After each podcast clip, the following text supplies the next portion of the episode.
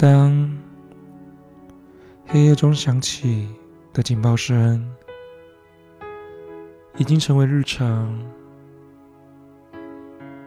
当身边的人一步步踏上战场，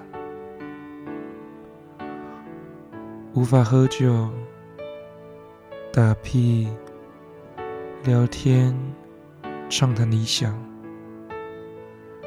这一切的习以为常，这一切的日常，现在变得如此遥远，名为安心的船只，在这时彻底迷航。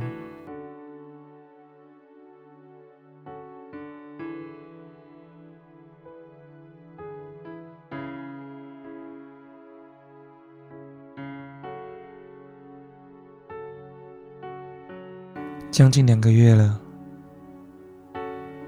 从我写第一篇乌克兰到现在，我曾写过一篇照亮黑色夜晚的，或许不是温暖的灯光，但这些已经成为了他们的日常。最近，当我吃着饭时，看着外面的风景，我就会不自觉的想到乌克兰的人们，他们中午吃饭时，是否也是提心吊胆的呢？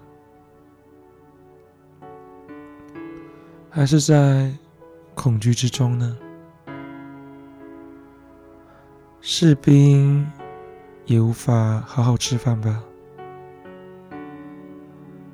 他们也提心吊胆的吧？